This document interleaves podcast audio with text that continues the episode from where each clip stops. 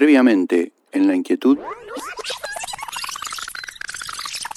Hoy estamos con bocetos. Sí, estamos con el arte, con las artes visuales últimamente. Sí, y Enrique Guzmán cantaba papeles como el papel que uno hace, que uno representa en la vida. Sí, para, ¿no? Estaba sí. diciendo.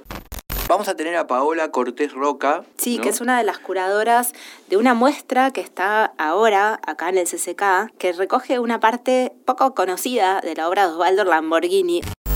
Es una, una muestra que inauguró hace muy poco y que, bueno, junta distintos materiales que son desconocidos porque es parte de la producción de Lamborghini, de Osvaldo Lamborghini en, el periodo barcelonés, en el tacercito barcelonés. Fue una producción que no, que no llegó al país eh, de manera oficial, sino que cuando su segunda pareja, eh, Hannah Muck, se, se muere, la hija de Lamborghini, Elvira, va a Barcelona y se trae todas esas cosas en una valija, como si fueran este, zapatos.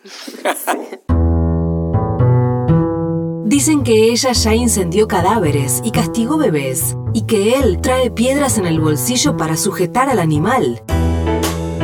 Marina Mariach y Fabián Casas llegan para hacer La Inquietud, un programa hecho de amor y voluntad. ¿Qué horas son mi corazón? Te lo dije bien clarito. Permanece a la escucha. Permanece a la escucha. 12 de la noche en La Habana, Cuba.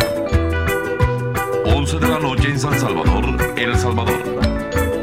11 de la noche en Managua, Nicaragua. Me gustan los aviones, me gustas tú.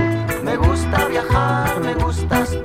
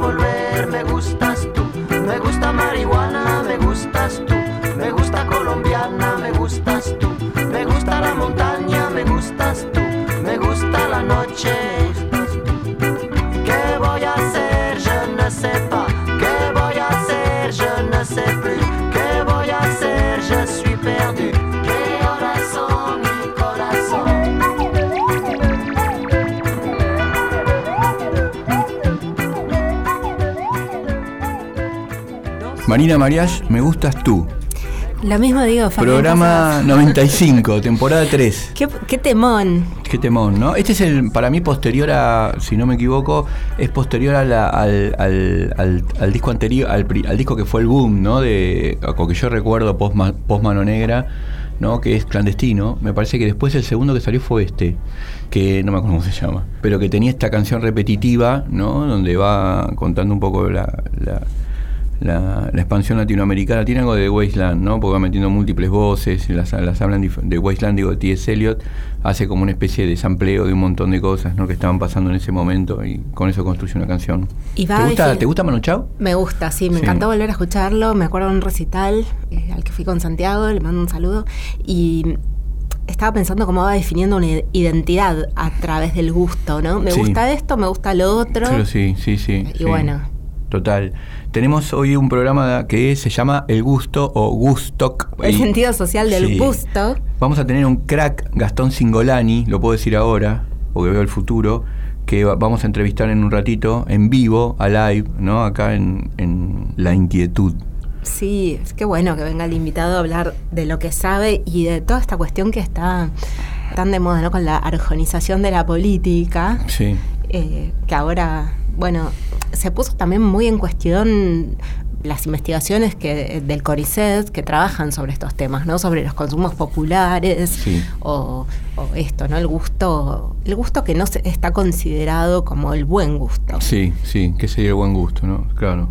Sí, es verdad. Estaba pensando hace poco una, una remisera me llevó a, a un lugar y eh, nos pusimos a charlar. Una, me, me- cayó mil puntos. Me contaba la vida de su, su familia con todo. Y en un momento me dijo, a mí me gusta Arjona. Me dijo, ¿a vos te gusta? Yo le dije, yo no lo había escuchado nunca. Y yo me di cuenta que era paranoica, que ella pensaba que yo lo había escuchado y que me parecía una mierda. Por ahí los fans de Arjona son paranoicos, pobres, porque son tan apaleados por lo que se suponen, por los que suponen que son los, los que esgrimen el buen gusto. Y ella me dijo, escuché una canción sobre la menstruación que hizo Arjona porque realmente nos refleja a las mujeres, él sabe entender a las mujeres. Bueno, yo por supuesto hice, pues soy, soy tengo Inquietud Sí, tengo inquietud, es una virtud para mí, eso que tengo como así, tengo otras cosas que no son virtudes, como el ser, ser prejuicioso, pero fui y la busqué y después la analicé con mis a- alumnas y alumnos y es una canción donde eh, muy, muy elemental en cuanto a la estructura, pero sí encontramos una estructura geométrica que se repite a lo largo de una canción muy larga, encontrabas como un gráfico geométrico que hacía que de alguna manera la canción tenía cierta previsibilidad y, y estabilidad, ¿no? Que lo cual no es muy aconsejable para, para un poema largo, viste que si los poemas largos tienen que tener cierta inestabilidad para que, bueno, fluyan y funcionen, porque el poema largo si no se vuelve muy estable y lo mismo que los personajes estables se vuelven pre- eh, predecibles y aburridos, ¿no? En Tolstoy no hay ningún personaje estable. Pero Arjona decía cosas increíbles, por ejemplo, todo me llamaba la atención porque, por ejemplo, no sé si la, escu- la escuchaste, ¿no? No sé cuál es. Es una sobre la menstruación y decía, cada mes una cigüeña se suicida. es espectacular. Es espectacular. No, no. Es espectacular. Y decía, debajo del edredón, vos sos- decía que la mujer, cuando le venía la menstruación, para, para el, su- el yo lírico que construía ese poema, decía que la mujer se convertía en un artista eh, expresionista y dejaba una- un, un cuadro debajo del edredón. Es genial. Es bueno, genial. Hay, hay un poema de, de Alfonsina Storni que también habla de la menstruación, que se llama. Y que me trae muchos problemas también cuando lo, cuando lo doy o lo propongo en un grupo de estudio, porque me dicen es un, es un poema en contra del aborto también. Mirá, ¿no? te dicen, o sea, lo sí. leen como en lo leen por, Claro. ¿por qué? ¿Por qué? ¿Cómo Porque es? habla de la fecundidad, de la capacidad de la mujer de procrear, de un sop- dice un soplo de Dios. Entonces, Claro, Claro. sí, claro. Es una de las posibilidades que tiene la mujer. Sí, Es- Hay un filipino que quedó embarazado, me acuerdo, Me acuerdo, hace mucho. No sé si fue verdad, pero bueno, creo que fue el único caso de un hombre hoy embarazado. por supuesto que puede haber hombres embarazados. Y Deleuze, y Deleuze, a mí siempre me llamó la atención que él, él tenía esta, esta teoría de que él embarazaba a los psicólogos, a los psicólogos, a los psicólogos no, A- a, los filósofos. No decía, embaracé a Nietzsche de tal- determinadas ideas, embaracé a, a tal determinada, ¿no? Y a Hume. No, tenía este concepto de Y se embarazar. dejaba las uñas muy largas. Sí, sí, tenía las uñas que muy largas. es algo que podríamos decir, Sí. es de mal gusto. ¿Sabes que a mí me, a mí, no sé si será de mal gusto, pero a mí me genera la uña larga, me genera como cierta incomodidad para la persona para moverse, ¿no? Lo veían los guitarristas a veces con las uñas largas, pero Deleuze creo que tenía las uñas muy largas. Pero sé, muy te- largas, como Porque creo, que- enroscadas. creo que tenía un problema en las, en, en- en las yemas de los dedos de hipersensibilidad o algo así, entonces no podía tocar directamente. Pero decías vos, eh, o sea que lo, tenés ese problema con el poema. Claro, de otro- un poema también que habla de la menstruación, pero también hay algo de, de Alfonsina Storni que fue leída en un momento desde, desde la cursilería, ¿no? Entonces está bueno también pensar en cómo, cómo se va modificando el gusto también. Bueno, y un, poco, y un poco también tiene que ver con esta cosa de, de, bueno, lo que te gusta, lo que no te gusta. Me acuerdo, hoy, por ejemplo, veía un reel de Instagram que viste que ya no sabes si es verdad o no, si es fake o no, pero aparecían los redondos cantando T para tres de Cerati, que durante mucho tiempo, digamos, era Cerati versus el indio, o sea, los fans de los redondos eran, eran sí, antónimos sí. totales. Antagónicos. Anta- Y a mí, en general, eh, los fans de Soda Stereo siempre me parecieron mucho más abiertos, más open mind en cuanto a, a- a- a incorporar determin- determinadas otro tipo de músicas que los fans de los redondos, que eran como mucho más futboleros y más reacios a aceptar la incorporación de otras músicas. No así. Solari, que de alguna manera cuando él pierde para mí la batalla lírica con el público porque termina siendo cantado por la gente, en vez de él instalar su potencia en la gente como era al comienzo, ¿no? donde ponía canciones que no se entendían y que eran repotentes, eh, él después cuando pierde la batalla lírica y es cantado por el público, introduce las máquinas en los redondos, ¿viste? O sea que podía ampliar, digamos, el sentido musical y expandirlo, eh, a diferencia de sus fans, que eran mucho más estrictos ¿no? con el gusto. Bueno, Bueno, ¿Te, te gustó eh, el comienzo? Me encantó el comienzo, ten- hay mucho más para hablar y vamos a, bueno, vamos a escuchar That's What I Like y nos encontramos con Gastón Singolari. Dale.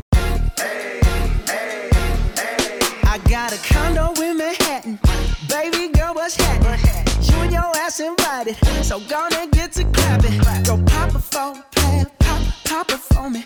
Turn around and drop it for a plan, drop, drop it for me. I'll rent a beach house in Miami. Wake up no jammies.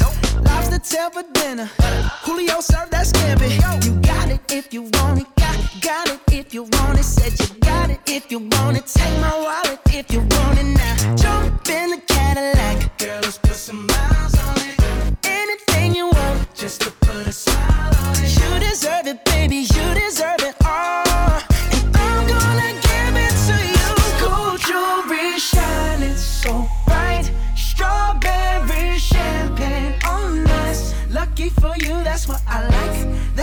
Like. Lucky for you, that's what I like. That's what I like.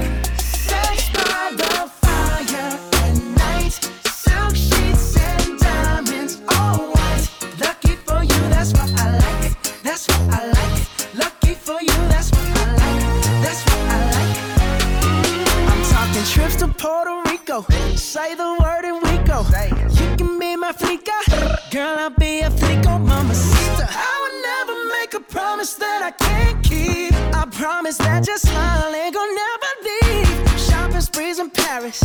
Everything 24 carats. Take a look in that mirror. Now tell me who's the fairest. Is it you? Is it you? Is it me? Is it me? Us. Say it's us. And I'll agree,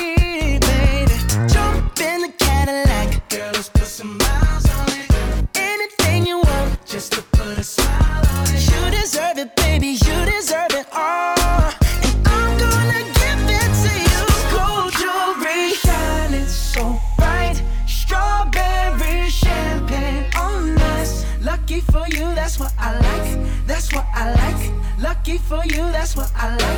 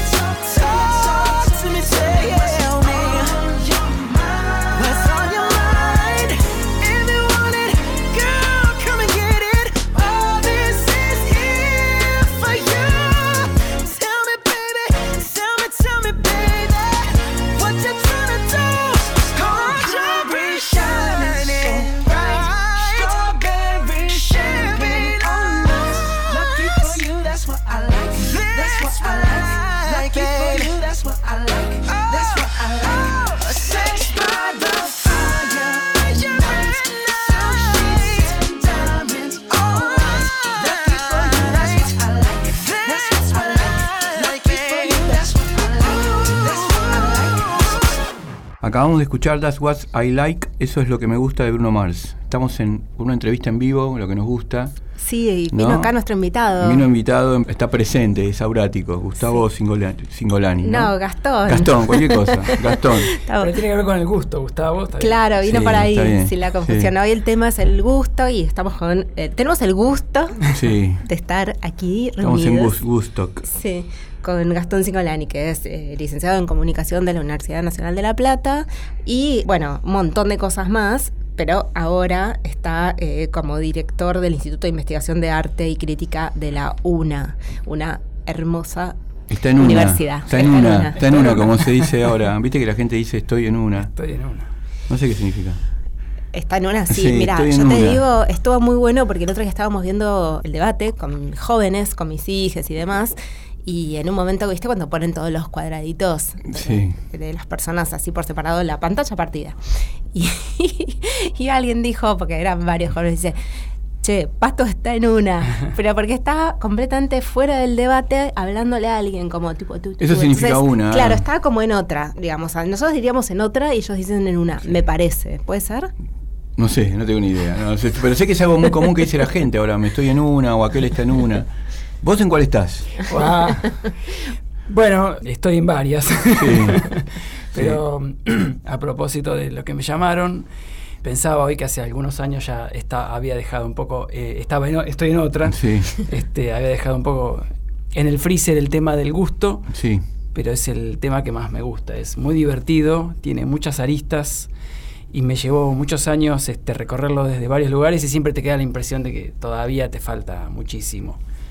Eh, ¿Qué fue una que, bueno. tesis tuya? Que, Claro, ¿Cómo fue? Yo, yo hice dos tesis. la- primero hice una tesis de maestría, después la tesis doctoral sobre el, en realidad sobre los juicios de gusto. Pero por supuesto tuve que ampliarlo, ¿no? El tema de cómo es que la- las personas comentamos, decimos lo que nos gusta, lo que no. Yo lo hice como una estrategia de trabajo en su momento para analizar consumos mediáticos, pero después me interesé mucho en el tema, me pareció fascinante la conversación cotidiana que hay al respecto, permanentemente estamos un día manejaba yendo a dar clases y escuchaba los programas de radio de la mañana que hablan un poco derivantemente cuando ya hablaron de las noticias y demás. Y todo el tiempo se habla del gusto. O sea, uno dice, ah, a mí me encanta. dice, no, la pizza no lleva no sé qué. Y están todo el tiempo hablando de eso. Bueno, las estructuras virtuales está me gusta, no me gusta, ¿no? Como elemental, no hay un término medio. Exactamente. Y, digamos que permea permanentemente la cuestión social, la, la conversación, ese cemento social tan importante, está muy atravesado por la tematización de lo, de lo que nos gusta y lo que no, porque es evidente que ahí medimos la distancia con los demás. Eso es tremendo, porque, bueno, vamos a hablar como si nunca hubiéramos leído a Bourdieu, ponele, porque Sí. me parece muy interesante esta conversación en términos de que a veces hay cosas que no te gustan, a mí me pasó mucho, no sé si a ustedes, pero lo voy a confesar, estoy, fui muy educada en el gusto de una manera muy rígida y muy disciplinada, con lo cual después me, cuest- me costó mucho disfrutar de ciertos consumos. Voy a poner un ejemplo concreto. Cuando los casamientos, a las fiestas de 15, ponen una de Luis Miguel, Sí. mirá lo que te digo, ¿eh? una cosa Sí. bien popular, bien grande, eh, o, o Rick- eh, no Rick Martin, el otro, el hijo de Vero, Verónica Castro, ¿cómo se llama? Cristian Castro. Cristian Castro. No lo puedo disfrutar, no lo puedo, es una, Sí, es una cagada, perdón la palabra, pero o sea, es como, es algo terrible, pero es eso, ¿no? El Como, cómo se configuran los gustos a partir de, eh, bueno, ciertas éticas, estéticas, también eh, pertenencias. Claro. El, bueno, los consumos vergonzantes, lo que se suele llamar el, el consumo vergonzante o guilty pleasure, le dicen en inglés, así en la jerga de las redes, eh, el consumo, los placeres culposos, ¿no? Y, y bueno, yo me Capaz acuerdo... que ni siquiera, Gastón. No, claro, en ese porque caso ni no siquiera es, como un, de un elitismo tan elevado que, Que no te- deja ni, ni te pasarla bien. Claro. te castra. No, no, no, me parece un horror. Sí, y, asociado a eso también está el tema de lo- del consumo irónico, ¿no? La cuestión de, bueno, esto no me puede gustar en serio, pero me puedo reír y lo consumo. Y eso ha, llegado a grandes, a grandes espacios, ¿no? Tenemos un candidato peligrosamente a presidente que llegó a partir de, de- de- haber sido masivo como consumo irónico primero. Ya el chiste ya se puso serio. Y, y en ese sentido, la cuestión de aceptar o no aceptar lo que nos gusta eh, es una de las cosas que más sentimos que nos expone, que nos deja como desnudos ante los demás. Y en ese sentido, este, es como el sueño de ir a la escuela en pijama. Este, es- sentís que, cuando vos contás lo que te gusta o lo que no te gusta, pero en general es lo que te gusta, es tremendamente exhibitivo. Y eso me pasaba, me acuerdo, haciendo entrevistas con, con la gente. Hiciste- eso te quería preguntar, hiciste un trabajo de campo como hizo Bourdieu con entrevistas, ¿no? Exacto. Viste con él hacía con las clases populares, las clases más altas y sacaba cálculo. ¿no? Eso, eso mismo, solo Sí. que lo hacía más, no más, lo hacía estrictamente conversacional. Sí. Pues yo encontré que la- el asunto no pasa por preguntarle. Si vos le preguntás a alguien qué le gusta, te va a mentir. Mirá, Porque, por eso que decía recién. Porque por- quiere parecer otra cosa, digamos, porque quiere se siente- armarse una se- personalidad. exactamente, se siente expuesto. Entonces, frente a eso, hay, hay cosas que están socialmente aceptadas, otras que están socialmente baneadas, rechazadas. Y entonces, ante eso, el escudo social, excepcionalmente algunos no, pero el escudo social es muy importante. Vos decís, me gusta esto. El primer trabajo que hice tenía que ver con el, el momento inicial del Es un escudo social. Totalmente. Sí, sí. Yo hice el trabajo sobre. El, el primer trabajo lo hice sobre la explosión de los canales de cable en Argentina. En ese momento, estamos hablando 97, 98. El canal de cable más visto en Argentina era Crónica TV. El- no el canal de noticias, sino el canal de los 70 canales que había, ese era el más visto. Era un boom. Y, y apenas estaba ahí arrancando, haciendo la competencia todo noticias, como el otro canal que le competía. Yo hice treinta y pico entrevistas y sol con gente que vivía desde la villa hasta ingenieros jubilados, amas de casa, estudiantes, o sea, había de todo. todo el mundo decía que TN era bueno y Crónica era malo. ¿no? Una cosa curiosa, cuando digo todos eran supuestamente 34 entrevistas, 32 me dijeron eso. Así. La primera pregunta era, no, a mí me gusta TN, Crónica no, es un desastre. Todos veían Crónica. Yo les ponía programas de días previos, grabaciones de días previos, y todos habían visto esas noticias en Crónica. Todos conocían perfectamente por qué no les gustaba Crónica. O sea, todo el mundo veía Crónica. Y finalmente cuando se empiezan a relajar, vos te das cuenta que eso no es tan así. Lo que pasa es que no se podía decir, porque Crónica era un era de consumo irónico, era algo gracioso, grotesco, este amarillista, y lo otro era lo formal, lo serio, esto en palabras de ellos. Sí, no, y aparte Crónica también creo que las personas que hacían Crónica eh, habían identificado ese tipo de gusto y trabajaban eso, ¿no? Porque tiraron, una vez me acuerdo que tiraron una navaja para que le agarre un mono y el título era el mono con navaja, pero de verdad, o Sí, sea, sí, sí, sí. o Lo sea, crón- Crónica, la lo, verdad que lo planeaba, ¿no? Sí. O sea, identificaron algo de eso y después lo planearon, ¿no? Eso sí. es un canal espectacular, hay Sí, que decirlo. Iba hacia eso, ¿no? No sé. Sí, sí, sí, sí. Bueno, eh, voy a traer una anécdota personal también que creo que ya la conté una vez en la radio, pero eh, una vez el, el gato que teníamos en, en mi casa atrapó un, ¿cómo se llama? Un Murciélago. escorpión. Ah, un escorpión. Y llamamos a Crónica. Mis hijos llamaron a Crónica. Claro, y esa es una nota para Crónica. Vino sí. Crónica y está la placa Gato Japón capturó escorpión en Almagro. Mira. No, sí, podía pasar algo. Y, el, y, el, y, el- y digamos, las, era el nombre del gato, perdón. las definiciones, ¿cómo fueron después? ¿Cómo, o sea, tú llegaste, ¿qué llegas a armar con respecto, por ejemplo, yo te preguntaría, a mí me interesa saber, que a veces pienso que lo que no te gusta habla más de vos que lo que te gusta. Sí, claro. Sí, eso es. A ver, hay gente que. Hay, hay sociólogas que plantean justamente esa cuestión, ¿no? Digamos que hay- la gente tiene muy claro lo que no le gusta, no tan claro lo que le gusta. Pero a la hora de hablar, eh, es muy fuerte esto que decíamos recién como una especie de escudo o, de. este, enlace social, ¿no? Tratar de quedar bien con los demás, no sentirse rechazado, no sentirse sancionado por la por el entorno. Eso es muy importante. Pero después, para mí fue muy importante descubrir que en la conversación se despliegan toda una cantidad de cosas y obviamente hay una barrera, un umbral de co- conversacional que una vez que se entra en confianza, esas cosas empiezan a, a relajarse y empezamos a opinar con otros matices. Entonces ahí el análisis, ahí me tuve que poner a estudiar lingüística, el análisis discursivo, lingüístico fue muy importante para, para encontrar cuáles eran los vericuetos argumentativos por los cuales vos llegás a poder razonar, argumentar, ejemplificar. Está- lleno de... Es un, un mar retórico impresionante. Pon un ejemplo, me encantaría, si, puede ser para Mirá, no, tan abstracto. Claro, claro, claro. Por ejemplo, bueno, dice, la- hay un ejemplo bastante repetido es cuando la gente te dice, no, yo esto no lo miro ni loco. En casa se ve porque mi abuela lo tiene prendido todo el día. Es un ejemplo clásico. Antiguamente se decía eso de la, de la chica que limpia en casa, ¿no? Ella mira la novela, esto- hay trabajos de los años 80 en Argentina muy buenos, donde se hablaba esto de la telenovela, ¿no? La, la señora de clase media jamás miraba telenovela, la miraba la chica que trabajaba en la casa y ella, bueno, como De estaba el- rebote, de, claro, claro. el teleprendido.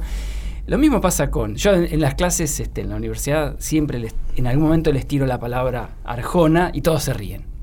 ¿no? Este, la clase media universitaria se ríe ante Arjona. Bueno, hablemos de Arjona. Eh, se piensan que las estás cargando. Digo, ¿por qué vamos? ¿Qué problema hay? Eh, hay siempre, cada tanto esto se renueva. Arjona está envejeciendo, hay que decirlo. Sí. Tengo ver, que buscar un ejemplo ¿Te puedo nuevo. preguntar algo? Claro. ¿Te gusta Arjona? Pasa esto. sí. Bueno, yo te diría personalmente no, claro. Claro, pero te interesa.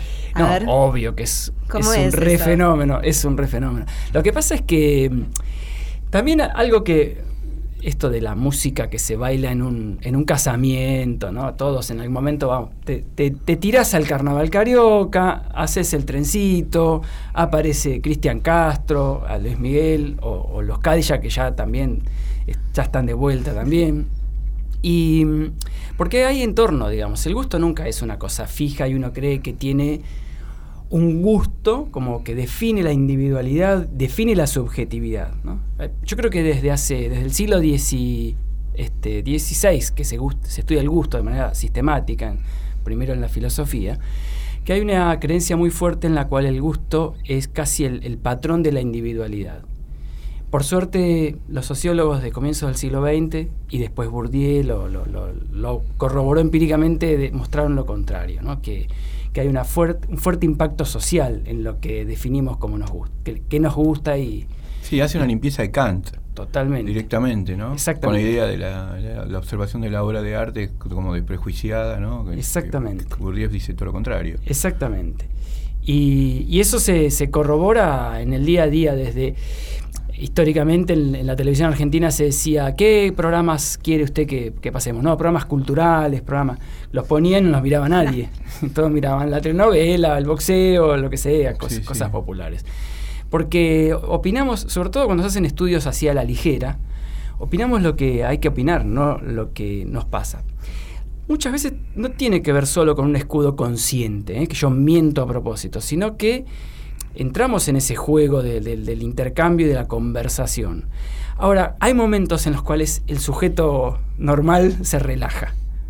Y el chiste que no podés hacer delante de los demás porque, no sé, porque no, no, no cuadra con el entorno, en el asado con tus amigos lo haces.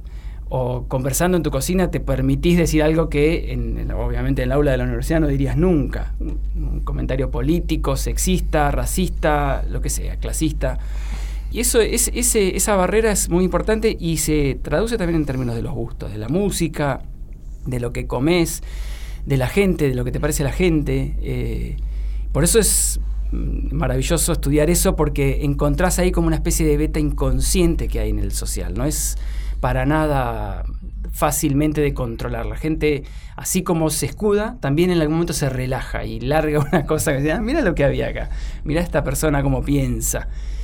Y bueno, y a mí me resulta eso como muy divertido, ¿no? Tiene como aspectos enrevesados, sobre todo cómo se conversa, los argumentos y las excusas que pones para hacer o decir tal y cual cosa que es de tu agrado. Claro, estaba pensando, por ejemplo, en relación a esto que decís último, las excusas, si se puede hablar, es una pregunta, del gusto por el morbo, o si es lo mismo el gusto y el morbo, pero digamos, el gusto por el morbo, porque eso es algo que, que- que tira mucho, el morbo, la cosa truculenta, el gore, no sé, la sangre, los accidentes, eso que cuando estamos en una ruta y vas, vas con el auto y hay un accidente y el... Y la gente para a mirar, o sea, va, dismi- disminuye la velocidad. Y, y, por ejemplo, lo pensaba en relación a, a gente que lee, tengo cerca, les mando un abrazo a mis chicas de los sábados, que les encanta la literatura de terror con sangre. Y hay algo ahí medio ligado, ¿o ¿no? Yo, yo te voy a, voy a empezar así. Empezaste hablando de morbo y vos ya pusiste ahí la, la barrera. Dijiste, bueno, de acá para allá es morbo. No sé bien, te la pregunta. No, está bien, porque eso es un poco es un- un- uno de los puntos de, de definición. De golpe que no nos debería gustar eh, aquello que consideramos morboso, es una manera de, de trazar esa frontera, ¿no? Entonces, eh, que a alguien le guste la sangre, eh, o el, el gore, o algunas cuestiones este, así, no sé. bueno, Mariana bueno, Enrique organiza visitas al cementerio, ¿no? Claro. Porque le gustan todos los cuentos de terror y todas estas cosas no fantasmáticas. Claro. tiene un placer no con eso, ¿no? Y, Sí. con, y con ver los lugares donde, de alguna manera, hasta donde llega la existencia. Tiene un libro sobre Todo lo después de la muerte, bueno, todo después de la muerte, ¿no? No Sí. se sabe, no se sabe nada. Sí, y ahí es, eso es un trazado cultural que está buenísimo, pero que obviamente en cada cultura eso se corrió para distintos lugares. Hay cuestiones donde la, la muerte, la sangre, los excrementos, la- la- las vísceras conviven con la cotidianidad de una manera distinta a la nuestra, quiero decir. Y entonces ahí la escena de, de qué es lo que nos gusta no nos gusta, digamos, obviamente, trazada una frontera se vuelve divertido, eh, interesante ver qué implica cruzarla, cómo la cruzo, cómo la atravieso, con quiénes, en qué, en qué circunstancias, dónde nos damos un espacio para que eso se relaje y nos metamos, ¿no? O sea, el gusto está armado de fronteras. No, de- bueno, a mí me pasó, perdón la autorreferencialidad, pero esto es como una charla y eh, el año pasado publiqué un libro que, no sé, eh, mucha gente me dice, tú y tu libro, y tu libro. Y yo digo, ah, claro, bueno, pero no sé, tengo una breve obra previa, pero claro, este libro se trataba sobre el suicidio de mi mamá. Y ese tema eh, convocó muchísimo. Yo soy plenamente consciente de que eso fue una de las razones por la que fue tan leído y comentado. Bueno, morbo, ¿no? Como ahí, qué sé yo, se puede aprovechar, por lo menos vayan y cómprenlo, que está buenísimo. ¿Qué haces con la Yo, por ejemplo, cuando estoy en, en los, cuando doy clases, trato de hacer una supresión del gusto. ¿no? Para analizar determinados poemas, ¿no? Que su- una supresión que también el gusto está tenido también por la ideología, ¿no? Por ejemplo, pongo de ejemplo siempre, un- eh, traigo de ejemplo, un, llevo un libro eh, que divide un poco la clase, un poema so- de, de un poeta que a mí me parece crack, que es Martín Rodríguez, donde él de alguna manera eh, eh, hace un poema que está en contra de, de- de el aborto, o sea, está a favor de la procreación. No lo dice explícitamente porque es un gran poeta. Entonces los grandes poetas no dicen explícitamente las cosas, sino que, bueno, pero ahí se divide la clase, ¿no? Entonces yo le digo, bueno, podemos analizar este poema y ver que tiene determinados logros, por más que vos estés a favor del aborto. Entonces se produce, digo, trabajo con eso, con la idea de supresión de gusto, porque me parece que a veces el gusto impide que puedas ver la maquinaria de un poema extraordinario, precisamente porque no te gusta o dice algo que está en contra de tu ideología, ¿no? Sí, es, es perfecto lo, lo que decís. Mira, una de las cosas que pasa cuando uno trabaja con estas cosas, o el ejercicio áulico, a veces tenés que enseñar algo, más allá de que te guste o no, porque Sí. existe como, como técnica, como recurso, como Sí. realidad social. El otro día era con unos profes compañeros, este, en una reunión, decía, yo miro Tinelli, todo el mundo se dio vuelta, pero ¿cómo que mira? Claro, viste.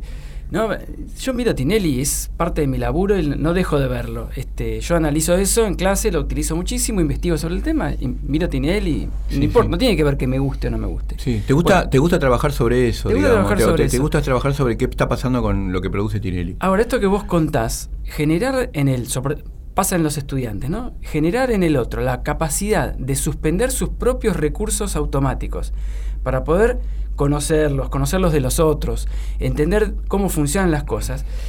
Es una barrera difícil, por ejemplo, en el aula tiene cierta dificultad, pero aparte es una barrera social que es la misma de la que hablaba hoy.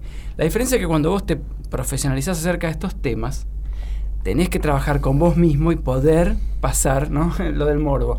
Poder pasar el morbo de ponerte a ver cosas que de otra manera no verías ni gastarías tiempo de tu vida en ver determinadas, no sé, películas, escuchar música, leer este, revistas o diarios. Yo hablo de cosas viejas, pero lo mismo Sí. pasa con ver TikTok, ¿no? Yo tengo compañeros que trabajan discurso político en TikTok. Pero eso tienen que ver mucho TikTok de todo, porque el discurso está nadando entre medio de otras cosas, el discurso político inclusive en, en posteos de gente que no hace política, pero que se expresa en las redes, entonces tenés que pasar eso. Bueno, hay gente que te dice, pero eso es un horror. Yo cuando presenté mi tesis, mi, mi proyecto de tesis en, en una universidad que no voy a decir, pero es la más importante, este, se me rieron literalmente en la cara. El jurado que tenía que decir, usted puede entregar esta tesis, una preinstancia, se me rió en la cara. ¿Por qué? ¿Qué decía? A ver, ¿cómo No, fue? porque tenía, yo planteaba que tenía que analizar eh, ciertos este, pro- productos mediáticos y luego conversar con la gente, tenía que ver con el proyecto, ¿no? ¿Vas a mirar esto? Me dijeron, sí. Claro. Ja, ja, ja, ja. Pero es una cosa, viste, me sentí un pelotudo. Por- lograron, me tocaron una beta. Por suerte tenía un director que me enseguida lo- me defendió y yo en- volví sobre mí mismo porque me sentí una escena muy. esta- Estaba siendo juzgado, pero además se pasaron de rosca, ¿no? Te- por qué reírte del objeto del otro. Esto, esto llevó a que la sociología se ocupara de, de estos asuntos hace muy poco. Lo del caso Bourdieu es un caso emblemático porque se animó a trabajar sobre determinadas cosas que eran del uso popular y la sociología, eh, desde el mundo académico y elitista, no se ocupaba del mundo popular. El, el mundo popular de la, de la cultura... La este, cultura popular, ¿no? Digamos. Claro. Es un objeto reciente. Contá un poco si querés del Danubio Azul y algo, algo por ahí. que- Claro, exactamente. Ver esto, cómo funciona para alguna gente, qué es lo oculto además para alguna gente y que otros se reirían. Hoy día el, el arte contemporáneo parteó completamente el asunto porque se volvió arte casi cualquier cosa irreconocible para el 95% de la población. No, no considerarían arte lo que los que son del arte dirían esto es arte, ¿no es cierto? O sea, no es más un cuadro de caballete, no es más determinado tipo de música, sino que arte se volvieron cosas completamente deformes, sacadas de, de una ferretería, o sea, no tienen nada que Sí, ver. Duchamp, post Duchamp. Post Duchamp.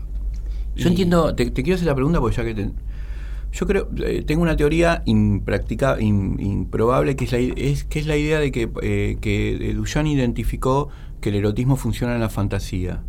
¿no? Por eso eh, lo que él hace cuando eh, pasa una, una- un mingitorio a un, a un- Viste que aparte de la historia del mingitorio no fue que lo puso y generó, sino que tuvo un, tra- un trayecto. Primero estaba tirado a un costado y con un, con otro, con un sobrenombre porque le daba vergüenza su gusto, ¿no? Ponerlo precisamente. Entonces digo, ¿cómo funciona eh, la, la- la- la tensión erótica en los gustos, ¿no? Porque de alguna manera la fantasía, cuando vos tenés sexo con alguien, si te, si te gusta tener sexo, lo que estás creando es una fantasía para que funcione, porque si no, la, la- la- la- la relación sexual es un mete y saca, no tiene ningún ni ton ni son. Exactamente.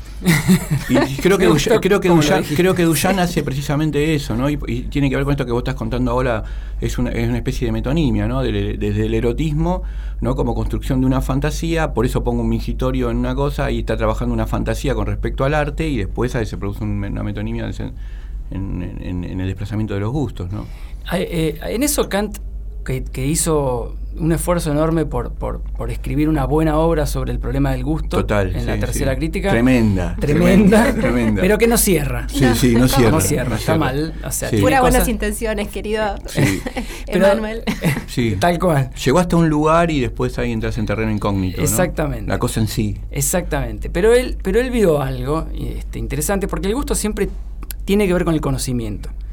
Pero él se dio cuenta de que hay un tipo de conocimiento que no surge, obviamente, de los sentidos, de manera directa, no es, no es la obviedad, es lo que te pasa. Y él lo pone en lugar de, bueno, no es lo mismo el placer carnal que el gusto. El gusto y tiene mucho que ver con el intelecto. Y hay algo que no entra por los sentidos del físico, sino que te pasa por otro lado. ¿Cómo vos ves que algo es bello?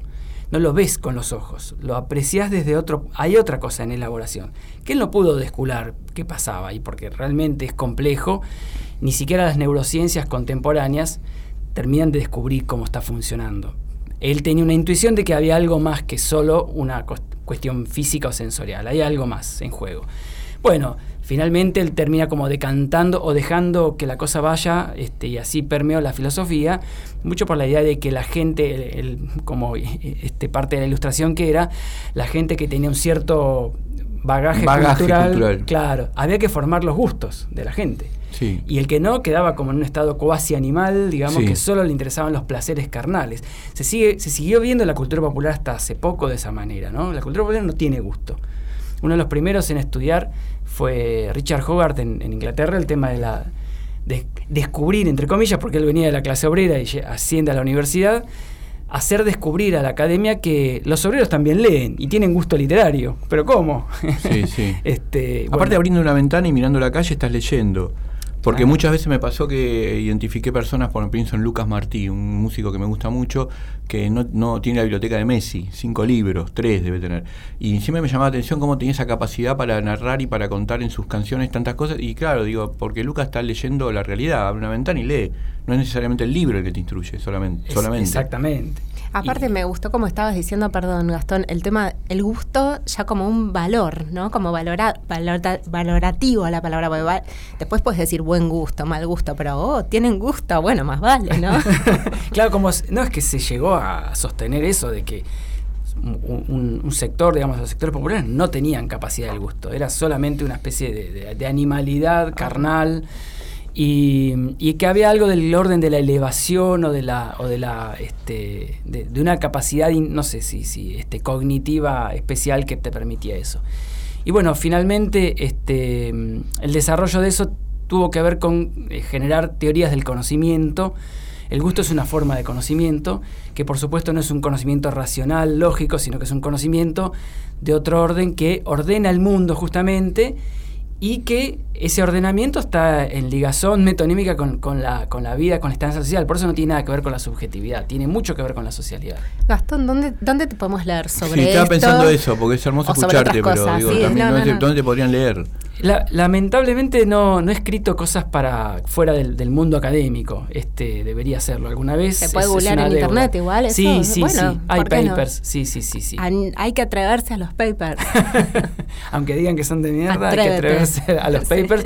Que, que no siempre son. No, ahí, ahí tengo varias cosas publicadas. Yo creo que sí se googlea, sí aparecen. Y bueno, con gusto seré leído. Bueno, muchas gracias por venir. Fue un, ustedes. fue un placer y un gusto. Sí, la verdad Nos que sí. gusto. Nos quedaríamos un rato más, Sí, pero yo bueno, también, nos yo están también. rajando. Gracias. Bueno, muchas gracias. A ustedes.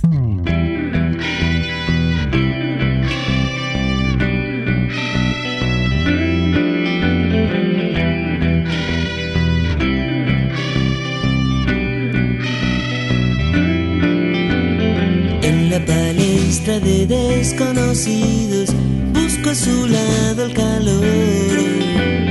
Y simulando mojarle el oído, le besó el cuello y le dijo,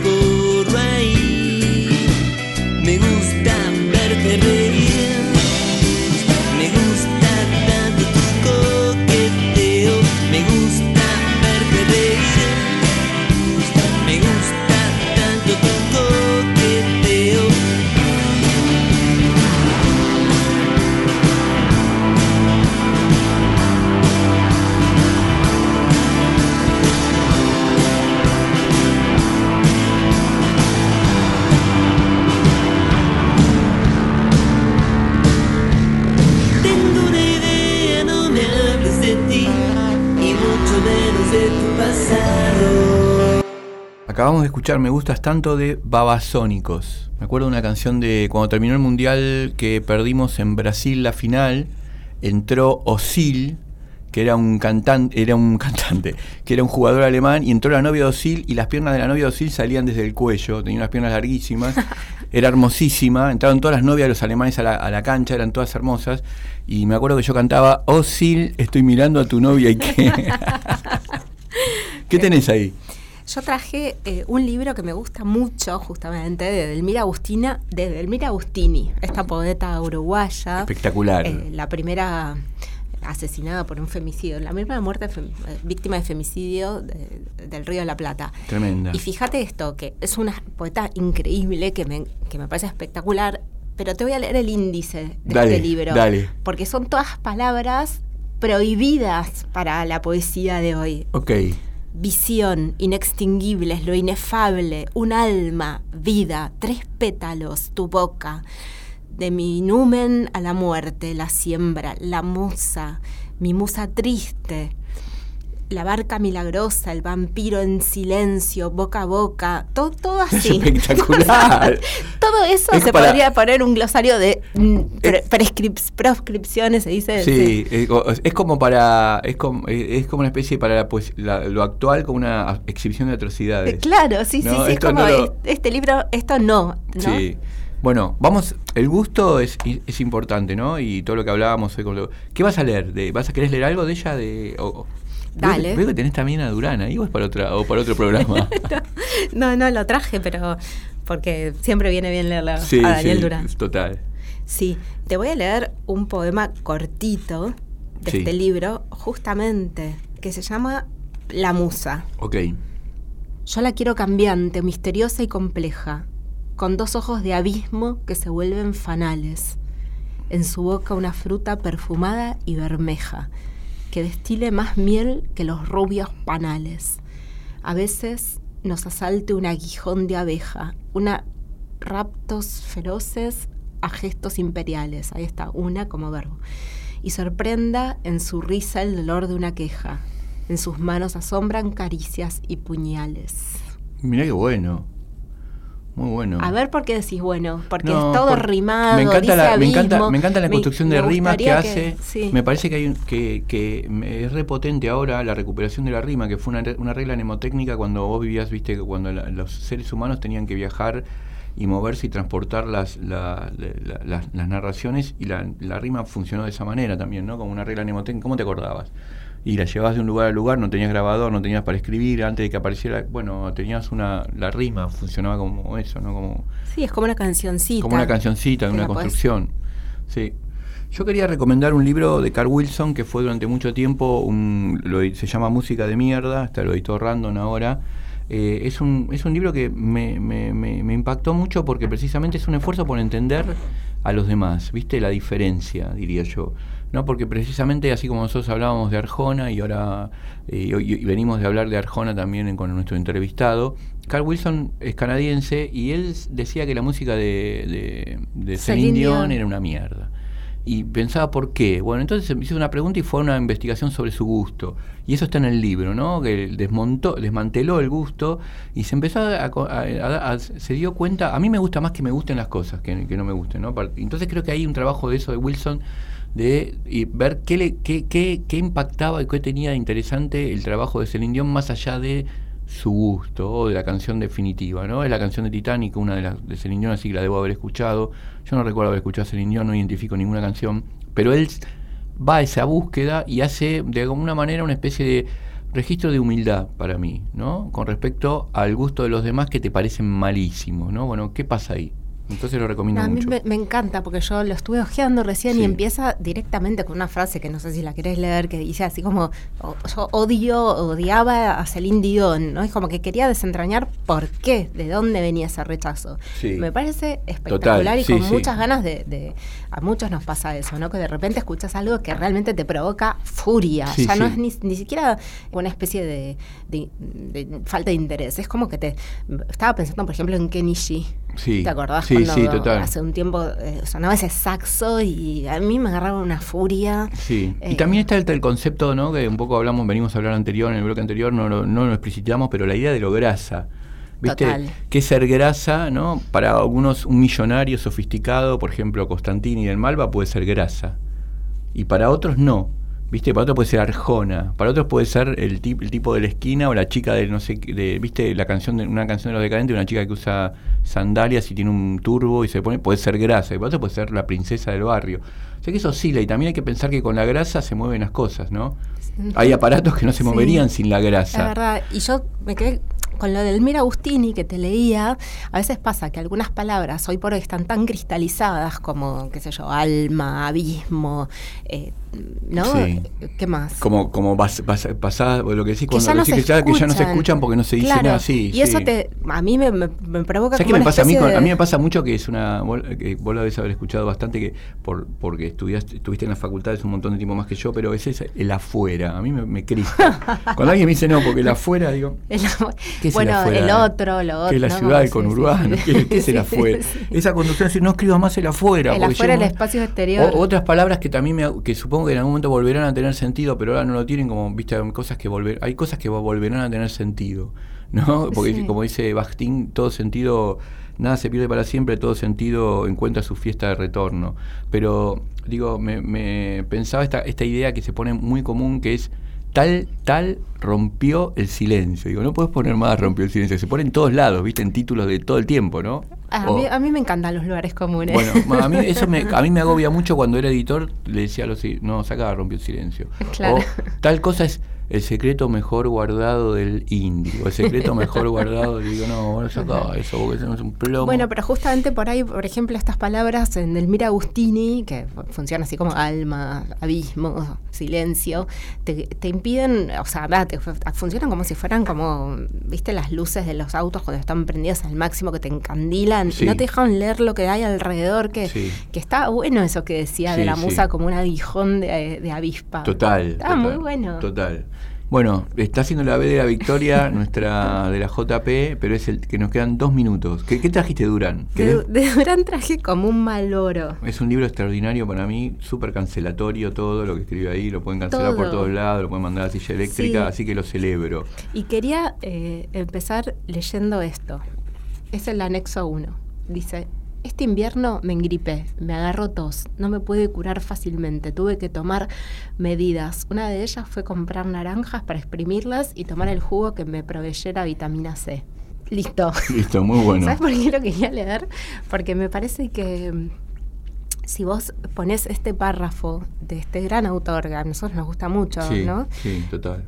Fuera de contexto, en cualquier lado. Alguien puede decir, esto no es literatura, esto no me literatura". gusta, esto no es literatura, ¿no? Es, es como, ¿Qué es esto? Nada. ¿qué es esto? Sí, claro. Uy, a mí también me pasó, Sí. me diría la vecina. Estaba pensando un poema de Cucurto que dice una milanesa es una, una milanesa es una grasada en sí, pero encierra un par de verdades. Y eso también, lo dice, ay, ¿qué es eso? ¿Eso te parece un poema? Y a mí me parece algo genial.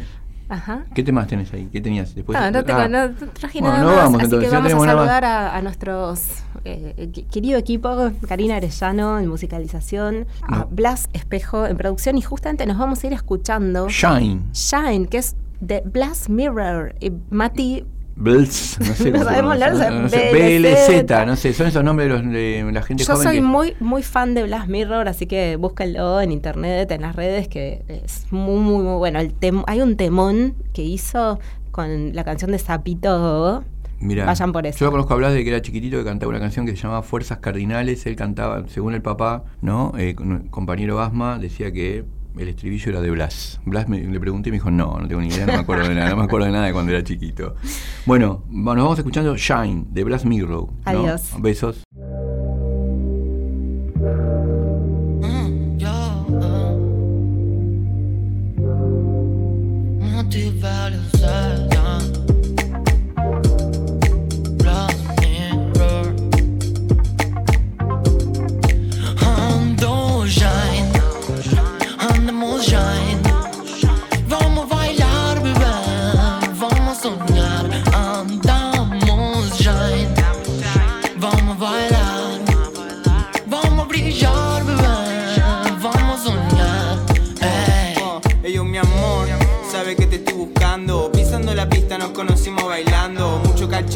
La piba de la quiero le mandamos sé que tengo su confianza. Así que imagínate, girl, te llevo al cielo. Vamos a la playa en Brasil, te pago el vuelo. Si vos sabés que bailando podemos y vamos a brillar.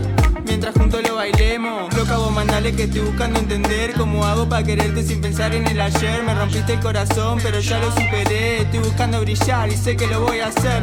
Loca, vos mandale que estoy buscando entender cómo hago para quererte sin pensar en el ayer. Me rompiste el corazón, pero ya lo superé. Estoy buscando brillar y sé que lo voy a hacer. Andamos shine, andamos shine.